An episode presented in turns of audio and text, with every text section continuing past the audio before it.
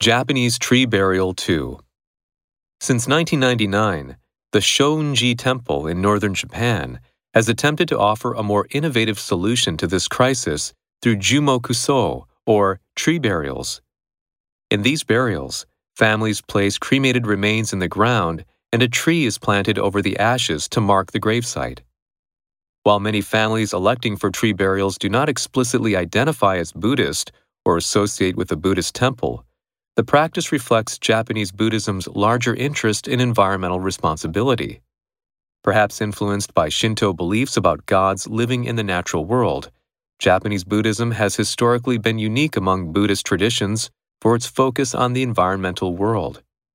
Whereas the earliest Indian Buddhist thought framed plants as non sentient and therefore outside of the cycle of reincarnation, Japanese Buddhism frames flora as a living component of the cycle of reincarnation and, therefore, necessary to protect. As a result, Japanese Buddhist institutions today often frame the challenge of humanity's impact on the environment as a specifically religious concern.